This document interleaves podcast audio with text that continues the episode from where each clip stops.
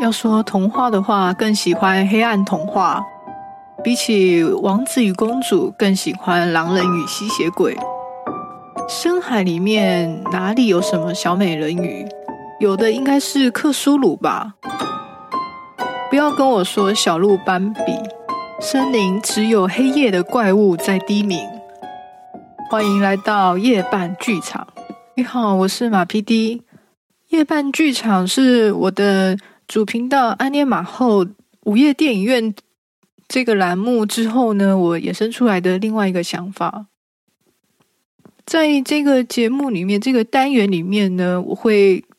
着重更多的选材跟主题。今天想要来跟大家聊的这一部剧呢，就是吉勒摩·戴托罗的《珍奇柜》。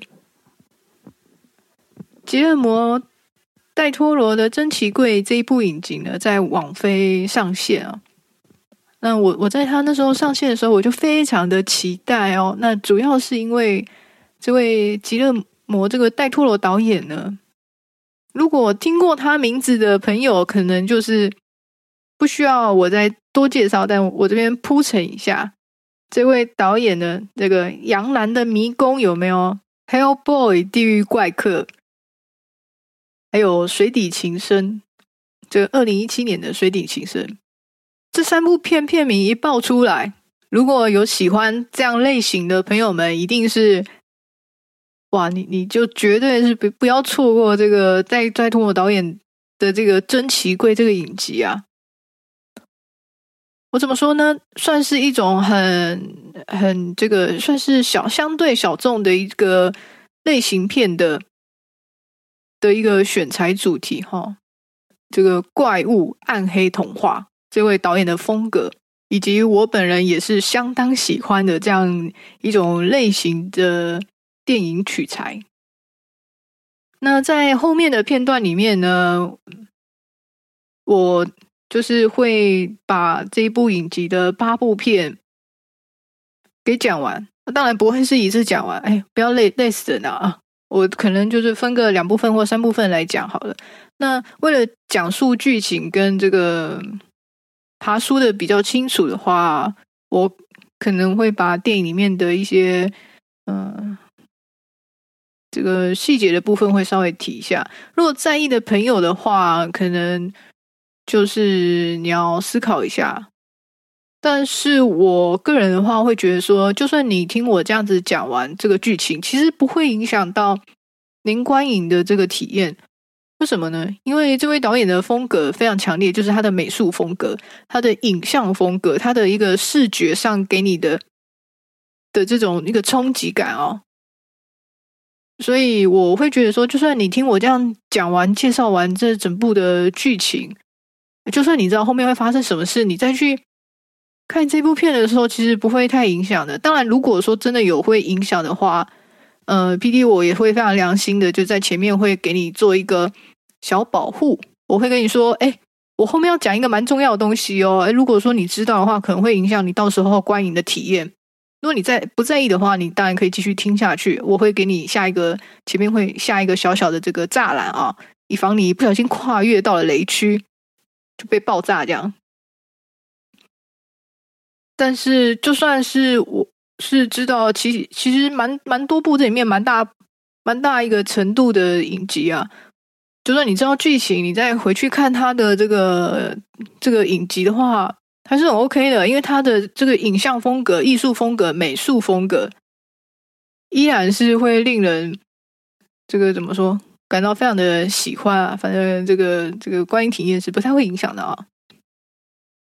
好，那。我就先来讲一下这个这个影集的的这个前前三部作品好了，因为我觉得他的第一部跟第二部，我个人是还好，但是他第三集第三集这个验尸我非常喜欢哦。好，那我们就依序来讲。嗯，第一集三十六号拍卖品，这个第一个故事哦，这部影集的第一个故事。三十六号拍卖品，我觉得它会比较像是一个，嗯，小小的这个小品啊，一个短小精干的一个这种小小的短片。那那它的故事的内容呢，其实也就是都是说了嘛，这个拍卖品，所以也就是说它是有一个这个朋友，你有没有看？这个国外有那个实实境节目会拍卖仓库，有没有？他们会把一些这个很久没有没有主人去缴费的这种呃租用仓库哦，这个在台湾说这个叫做什么什么什么什么空间的这样的一个一个地方啊，你放一些你的你平常不用的一些一些杂物啊，你把它租了一个空间，然后把它堆放在里面。但是如果你可能忘记缴费啊，或是有的人他。可能过世了，但是他的遗留的亲属并不知道他在外租了一个这样的一个空间，于是就没有再帮他去缴付这个费用的话，那这样的一个仓库呢，它就是会作为一个无主的仓库，它就是会拍卖。那这个国外有专门在有一群人呢，专门在这个各地旅行啊，然后找这个被拍卖的仓库，把里面的东西给买下来，然后再二手转转卖出去啊的这样的一个一个。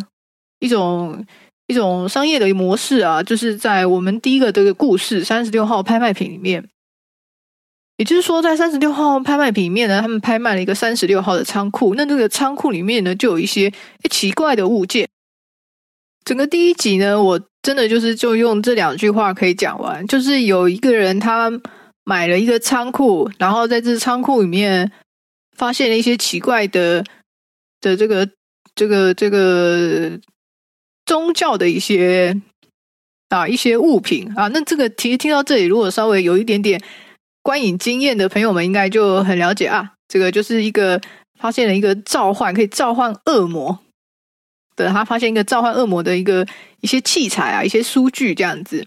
嗯，我会觉得说，其实第一部故事的这个有一点点，这整个故事是有一点点算是蛮 crazy 的，蛮蛮算算是蛮常见的哦，就是。恶魔召唤这个主题已经在同类型的的这种呃影片里面已经不知道用过多少次哦，但能够被用到这么多次，就代表它老梗。然后为什么是老梗？老梗就是一个经典嘛，那这个就是一个经典老梗的概念。但我必须说我自己啦，这以下都是 P D 我自己的一个观影感受哈。我自己的想法是，三十六号拍卖太平呢，就是有一点这个虎头蛇尾啊。它前面的一个铺陈，其实这个悬疑感是做的相当的，还蛮不错的啊。就是，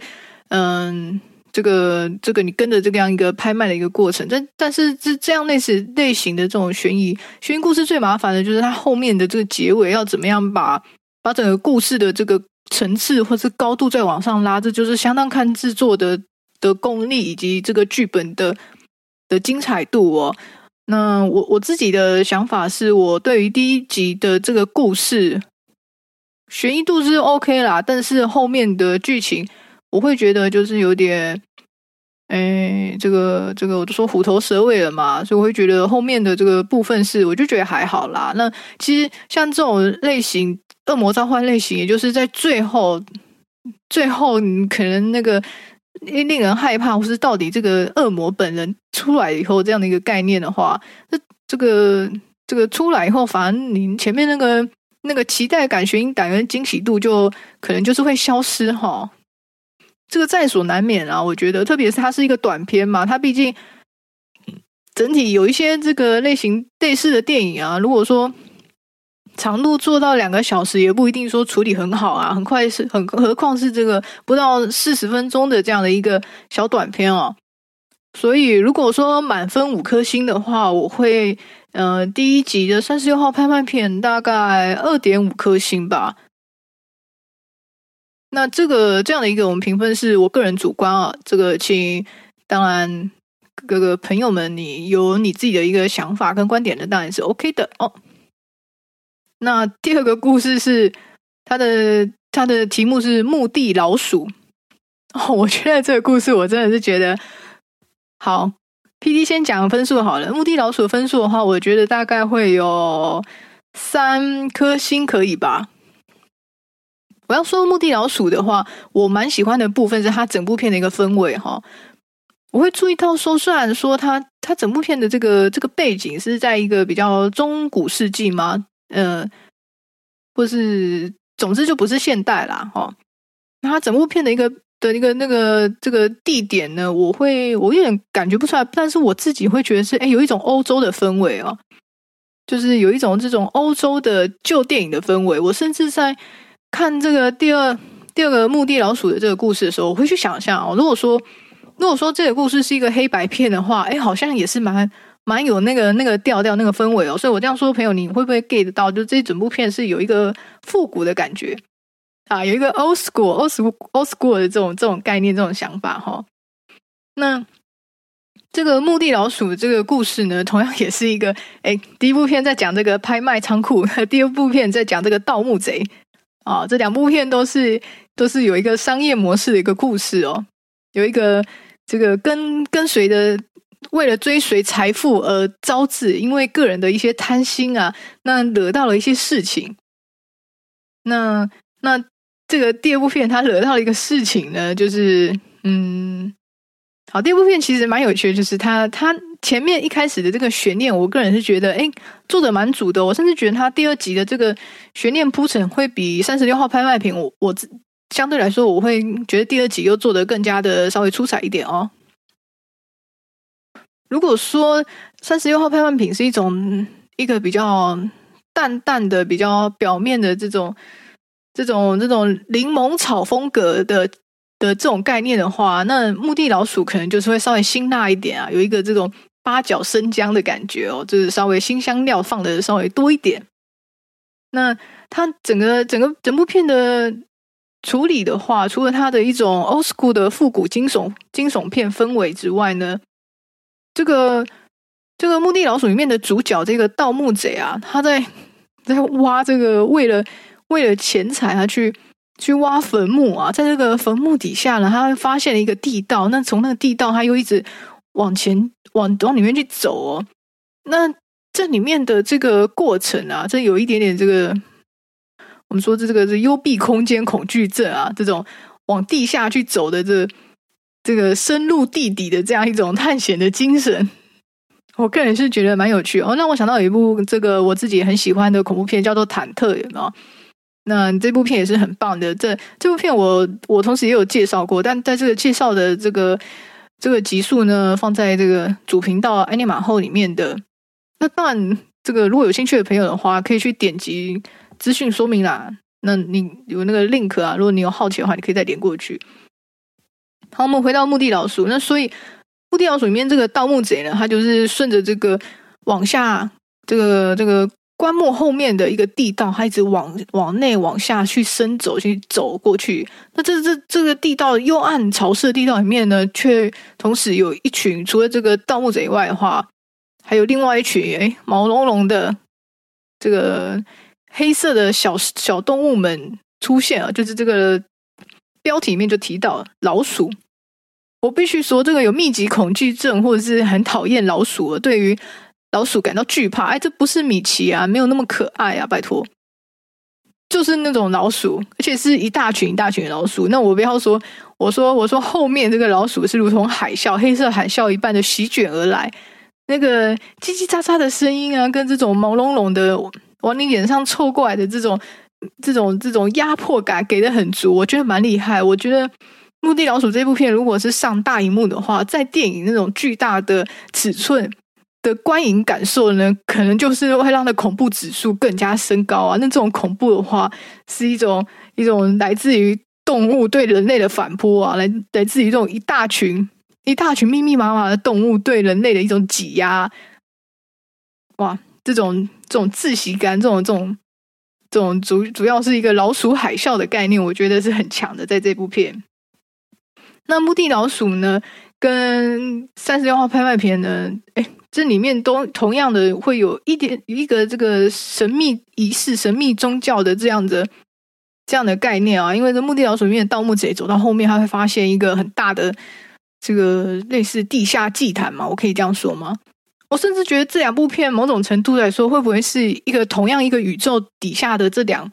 两个同一个世界观底下去衍生出来的这两个故事呢？因为他们。祭拜的神子啊，这个如果喜欢克数的朋友有福了，那这算是一个小彩蛋。因为我觉得这两部片里面出现的怪物都相当的具有克苏鲁神话里面的风格哦。或是克苏鲁世界观里面的这种呃，我们要说是远古神魔的这样的一个概念跟风格。那如果不知道克苏鲁是什么的朋友呢？嗯，这有点深啊，改天 P D 再做做几集这个克苏鲁相关的的专门的栏目来介绍哈。那小小的这个提一下的话，就是这个啊，我这边不想岔开。这个你好，您好奇的话，就是先如果又没耐心等 P D 介绍的话，就是谷歌一下克苏鲁这样。那总之呢，第一集跟第二集就是还有一个嗯。贪婪的人心，然后去惹怒到的一些远古神魔，触怒到一些一些不该触怒的事物的这样的一个悬疑跟惊悚的故事题材，我个人觉得哎还不错。但是，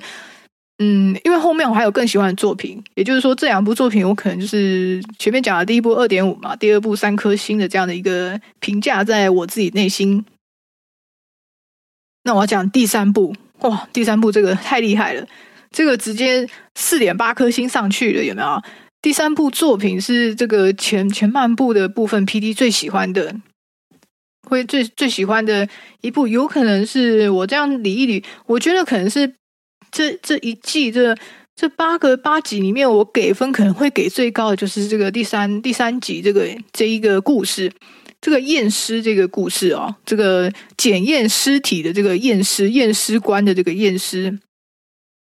四点八颗星，我真的觉得很推荐。我觉得这一部这一个这一部影集里面八个故事，如果您朋友您没有时间看的话，你直接挑第三集，好不好？这个听 P D 的推荐，你直接挑第三集来看就可以了，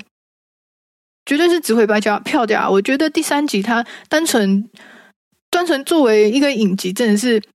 这个规格啊，有点有点小旧了。这个直接完全可以上大荧幕的，我觉得这这大荧幕的一个一个一个一个这种概念啊，这个这种模式，我觉得是啊，我的意思说，就是要去表达我很喜欢第三集的这个故事。好，那我们来讲一下第三集。第三集验尸都讲到验尸人一定有一具尸体，哎，没有错。那一定也有一个验尸官，哎，没有错。主角就是一个验尸官，这就是一个一个验尸官在验尸的这样的一个故事。我我自己也很喜欢这个题材，我也很喜欢验尸官这个题材。那我自己之前也有看过相这个相类类似的这样的这样的题材的电影，之前也有出过。呃，有空的话我。再再给大家捋一捋，哎，我有点有点忘记那部电影，但我觉得那部电影蛮好看的，就是验尸官的电影。嗯，好，那那我们先回到这部影集里面，这部影集里面的验尸跟验尸官，嗯，同样这部片的这个氛围呢，嗯，我我也会觉得它的节奏感跟它的这种这种情绪跟氛围的烘托呢，也是相当有层次的。它也是一个逐步递进的过程，在前面三分之一的时候，你可能会觉得说，哎。好像有一点点慢节奏哈，那那我觉得 OK。那从后面二分之一开始的时候，会越来越精，越来越精彩。一部悬疑片厉害的点，就是它一直到最后，这个情绪往后拉高的时候，是是是一直往上堆下去的。这个高潮是一直往上堆下去，它不是不是前面一个给你后面好像很精彩，就后面整个整个拉掉，这个拉脱掉。虎头蛇尾这件事情实在是太常见了，但是不可取。我们要努力的嘉奖验尸官，就是他没有虎头蛇尾，他虎头虎尾，还虎头龙尾，有没有到后面整个整个太厉害了？我觉得。那 P D 包的包成这样哦，我们是来就来捋一捋这部验尸这一这一这一集啊。好，那首先就是这个验尸官本本人呢，他是嗯，在这个这一个集数里面，我会觉得他是。蛮哎，蛮职场剧的哦。其实你前面看，前面他就是一个很实打实的一个一个，我们就是很细细的看着这个验尸官他在解剖尸体的一个过程。那他非常的非常的细致，非常的细节。朋友们，这个好的作品啊，完完美要接近完美的话，就是讲究细节。这件事情真的是，真的是是这个京剧是真的。这个验尸这个细节，它很细啊，它连这个这个这个验尸官他他，因为这个验尸官他在他在解剖这个尸体的时候，他会录音哦。这里面我们的主角验尸官他会录音，他边录音的时候，他就会哎，这个跟你讲述一下，说哎，我现在这个把他的呃，比如说器官拿出来啊，他的肺怎样啊，他的这个皮肤怎样啊，他的这个血液如何如何啊，是不是有一些异状啊？这样。哦，那他解剖的这个尸体呢，是来自于一个矿坑，一个矿坑的坍塌事件里面。的一个，但这个矿坑坍塌也是有点奇怪的哦，就是类似于一个爆炸、一个意外。那验尸官是承接了保险公司的这个交代啊，或是这个这个矿坑工厂的业主的一个交代啊，来来看一下这些这个矿坑里面伤过世的这个尸体的状况。他在解剖这些尸体的时候呢，啊，就发现了一些异状。那这个异状呢，其实。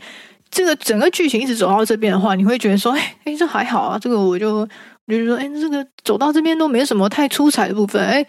弟就厉害了。这个后面后面的一个部分，后面三分之一，哎呀，我真的觉得很精彩啊。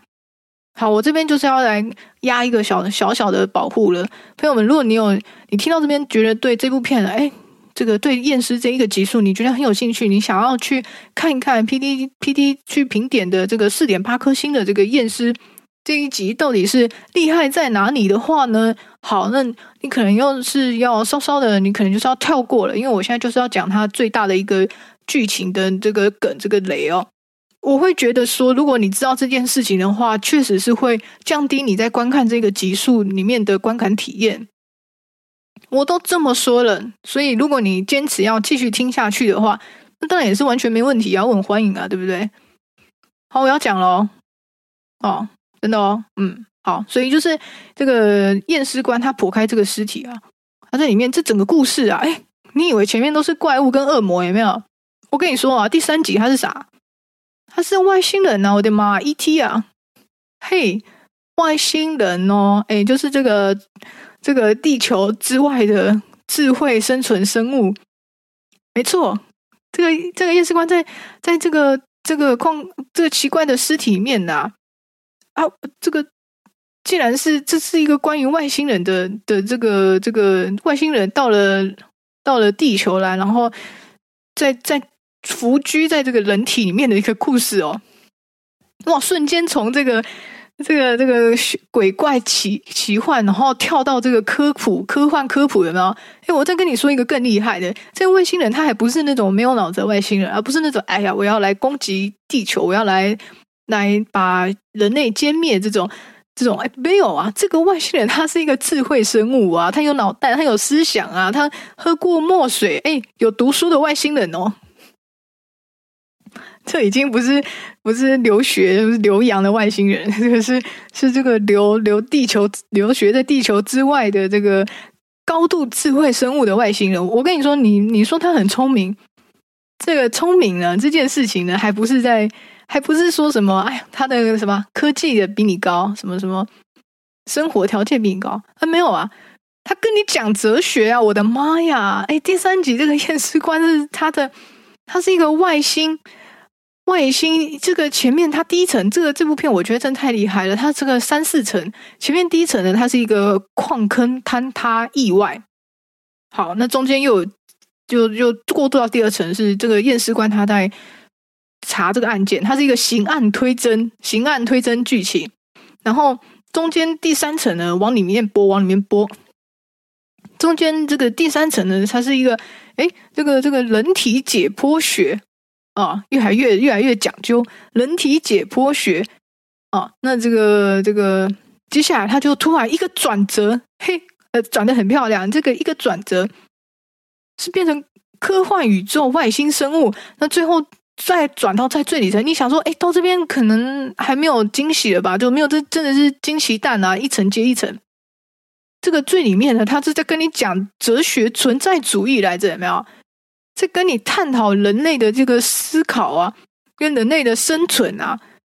哇，这个外星人，这个矿坑矿坑坍塌好啊，办案办案，哎，好啊，OK 啊，这个人体解剖，哎，OK OK，我也有看过。外星智慧生物，哎，我也有看过，哎，就外星智慧生物还跟你探讨存在哲学、存在主义，哎，这我就没看过了。我真的觉得没看过的东西就是一个好，我就是喜欢没看过的东西，真的太棒了，太棒的。那我们说这个、这个、这个好像有点激动啊，我们拉回来。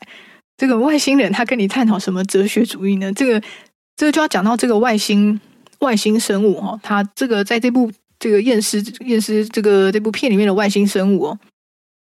它不是那种很巨大的，不是那种人形的，它可能就是它就是一个小小的，呃，一个球状体的这个样一个拳头，或者是像是一颗这个排球吗？我不知道，但它里面有把这个怪物给拍出来，我觉得这也是很棒。这这一系列的。的片对于这个怪物的这种美术造型呢，都是做的相当好，它不会假假的，不会让你觉得很塑，就是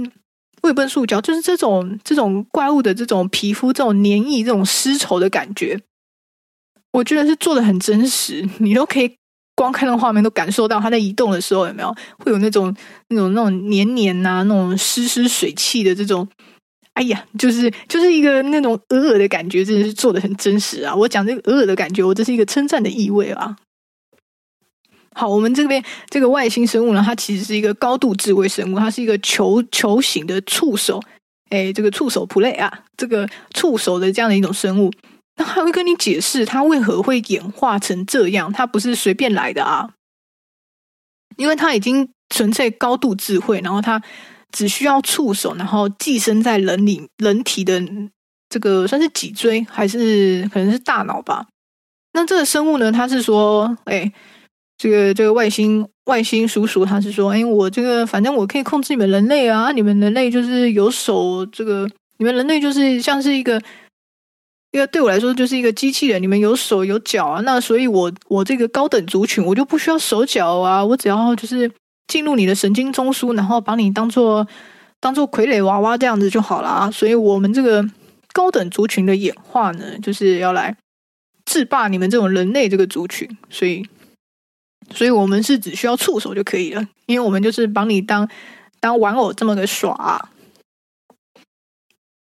哇，是不是马上感受到这这个这个触手触手外星大叔这个非常厉害啊？他们整个种族。太厉害了，他会跟你解释啊。那他这个解释呢？我要跟你说，他只有触手，他也不是用，他也不是有嘴，他也不是不是讲的一个外星话，然后告诉你没有，因为他是是这个这个外星外星生物呢，他是一开始是寄生在在这里面，在某一某一具这个尸体里面，他是用这个尸体里面的这个这个这个这个这个尸体这个人体里面的的这个声音，他去去跟这个。这个我们这个验尸官做对打，就是进入一个一个很很存在的这样的一个人验尸官，代表是人类这个种族。然后这个这个外星被外星人聚集的这个身体呢，这个是代表这个这个触手星人、触手触手人的这个这个种族。那这一部片非常厉害，就是到最后它是一个两个种族之间的一种对话。那这对话也是。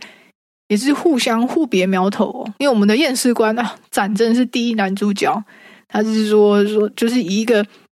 一一个一个，我也没有，虽然说我很害怕你这个东西，但是我也是我也是有有所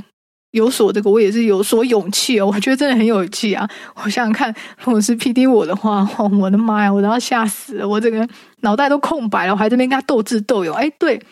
这部片我们的验尸官主角呢，就是跟这个触手触手外星人呢斗智斗勇。哦，那这这个在这部片真的是很厉害，因为我必须说，他他到后面啊，他有一个，他有一些这个画面啊，他是是很很这个很很激励人心啊，因为这个外星人啊，他不只是操控人类，他还很变态啊，他。这个外星触手大叔，他完全就是一个 S 啊！这 S 这个这个一个虐待狂，这他在在寄生在他的宿主身上之后，他还不会让他的宿主就是完全死亡，他他就是要让他的宿主还保有一部分的这个大脑神经的的的的这个生存啊！那这个外星生物就是会，他会想要让他这个宿主还是感受到他被操控啊！他被，我这听起来真是法子啊！有个真是好讨厌啊，真是虐待狂，恐怖死。这个外星外星生物，它就是享受这个控制、操控它的宿主，那它就是要让它的宿主有感受，它就是要让它的宿主是知道自己是被操控的。哇，有没有很 S 啊？真的很恐怖啊！哦哟，真的是这个是其心可诛啊，太可怕了。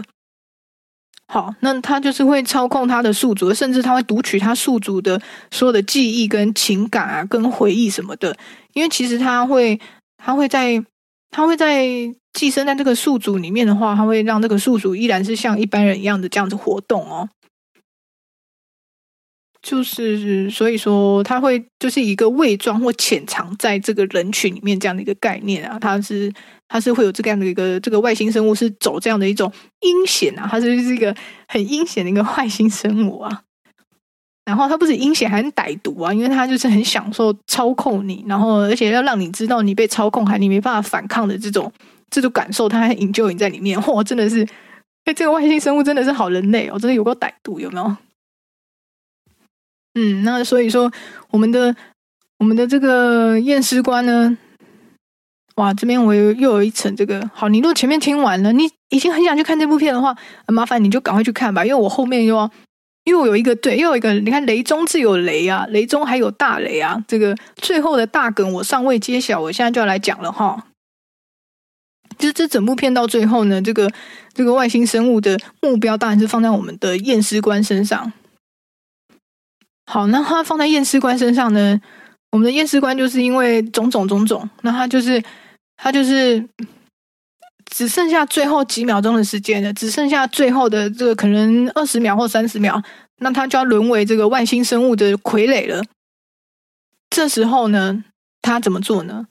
哇，真的是太精彩！讲这我真是一阵动容啊！有一种天哪，人类这个物种里面，我们有这么这么杰出的人物啊，真的是也是也是真的是会令人这个才是英雄啊，这才是英雄啊！不是说。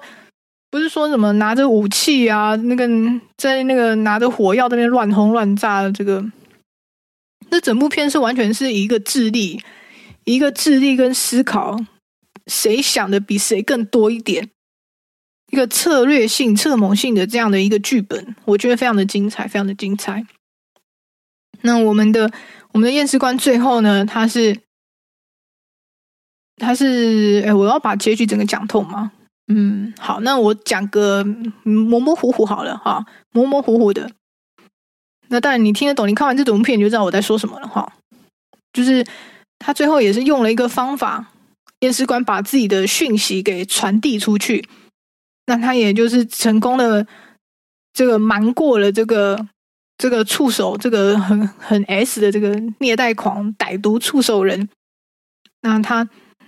他就是设下了一个陷阱。对，验尸官用尽他这这所有的这个智力，设下了一个这个陷阱。那这个陷，这个这个这个这个传递讯息跟这个陷阱的手法，我是觉得，对，你会没错。他这个东西很巧妙，就是说。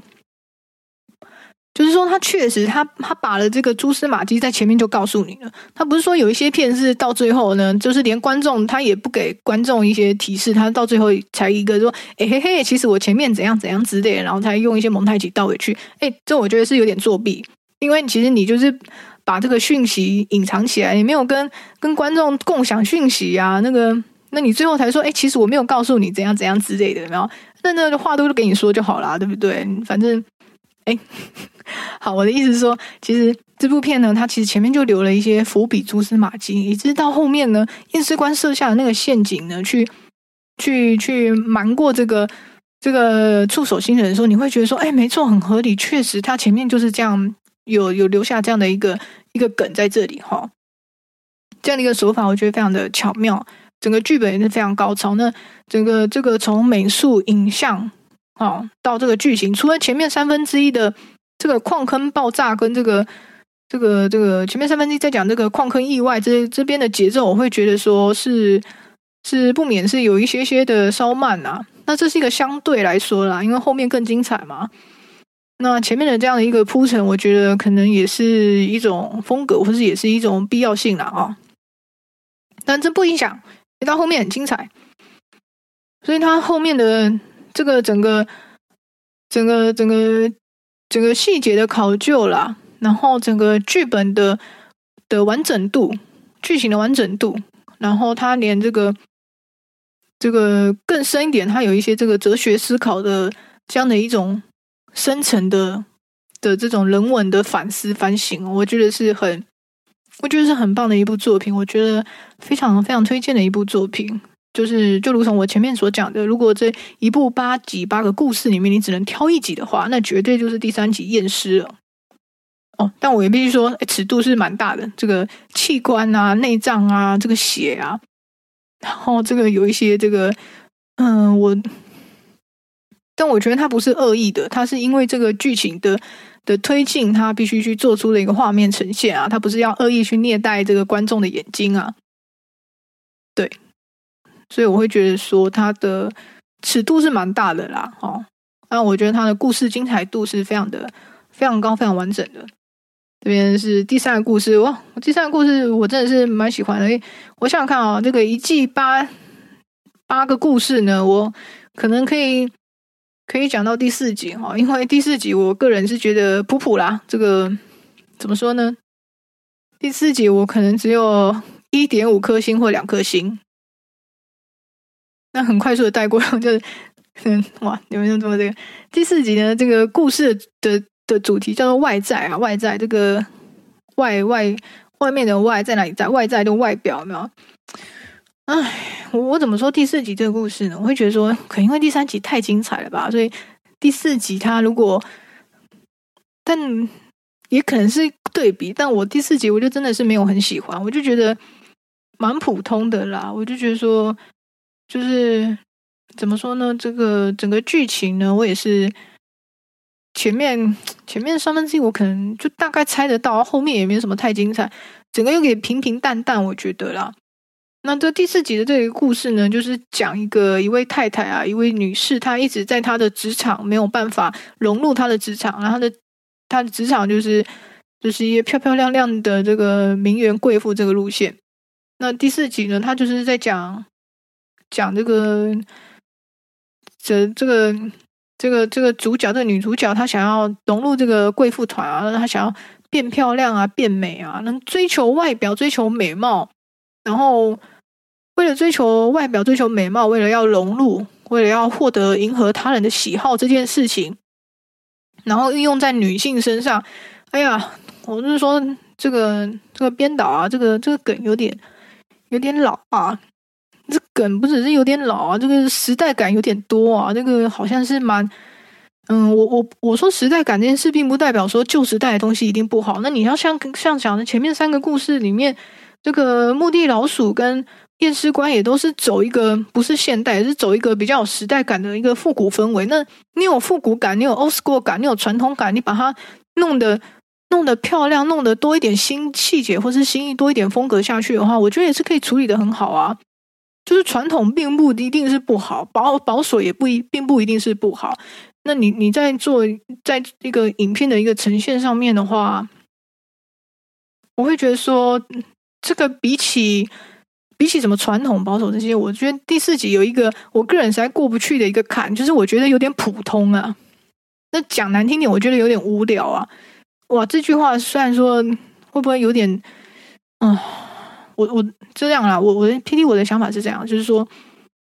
说其实很多时候我们在看电影的时候会有个人的想法、个人的好感受嘛，这东西很主观的。那你好或不好这件事情呢，其实是其实是没有一个一定的一个标准，因为这都是个人的一个想法嘛。那你就算就算好或不好啊，这个这个这个这个，就像说，不论是漂亮、美或丑，这个其实都是。都是以还起码他也是起码他还是有一个印象一个感受，那这个比这些所有的东西都都没有办法再往下一件，就是就是普通，没有没有那个记忆点啊。就第四集，我可能我现在可能还记得，我我跟你说，朋友，我大概再过个我可能半年后，我就第四集我能包在那个故事我就忘掉，就是。就是故这个故事的整体就太普通了，普通到他就是，嗯，普通到他可能就是会会就跟太多差不多的故事都走这种路线，然后它里面也没有什么特别出彩、特别有记忆点的部分。那我必须说，就是这个这个系列，它就是这种讲一个风格强烈，在一个风格强烈的类型的这个惊悚影集里面，那你放一个放一个放一个普通的这个。普通接近平淡的这样的一个故事的话，那很容易就是被挤兑出去了嘛。这个实在是没有办法，这就是没有比较，没有伤害啊。那这这个同时也是 P D 自己个人取向，会不会也有人很喜欢第四集啊？哈，那那好，那我我就我就那就是你喜欢跟我喜欢不一样喽。哦，好，那所以说呢。哎，我这样子也是咻的一下就把这个这一部八集里面我就讲完了四集，哈，好，那我们现在就是一个不负责任的预估，说我的下一集应该可以把后面的四集也讲完吧？嗯，那后面的四集，我觉得我觉得也是蛮有一个蛮有一个特色点哈，喜欢跟不喜欢都还在其次，但风格的强烈这件事情呢，就是值得肯定的，因为。这个有个性这件事情，哎，这真的不是那么简单做得到的哦，朋友。好，那其实 P D 我就是也是很喜欢这样的一种，嗯，每一集都是一个小故事，那每一集都是一个风格强烈的小故事。类似的影集的话，还有包括哎，这个听过的朋友应该如雷贯耳，就是所谓的黑镜黑镜系列哦，这个科幻这个呃 Black Mirror 这个黑镜系列。那还包括这个网飞家很著名的，也是一个科幻科幻的的短片影集系列，这个《爱死机器人》哈，这个《Love Day Robot》这个这系列我也是非常的喜欢。那但是我应该这两个系列我应该都没有喜欢到像像现在今天这个吉德罗，呃，这个摩托罗戴托罗的珍奇柜啊，这个。这个这个系列是特别完全的，就是就是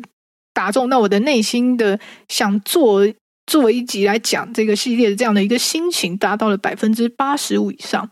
其他像黑镜跟爱死机器人的话，可能起码就是一个六十，然后爱死机器人可能还有七十到七十五，但是它的第二季有点，我个人不是很喜欢，但第三季它又拉回来了，真是真是可喜可贺，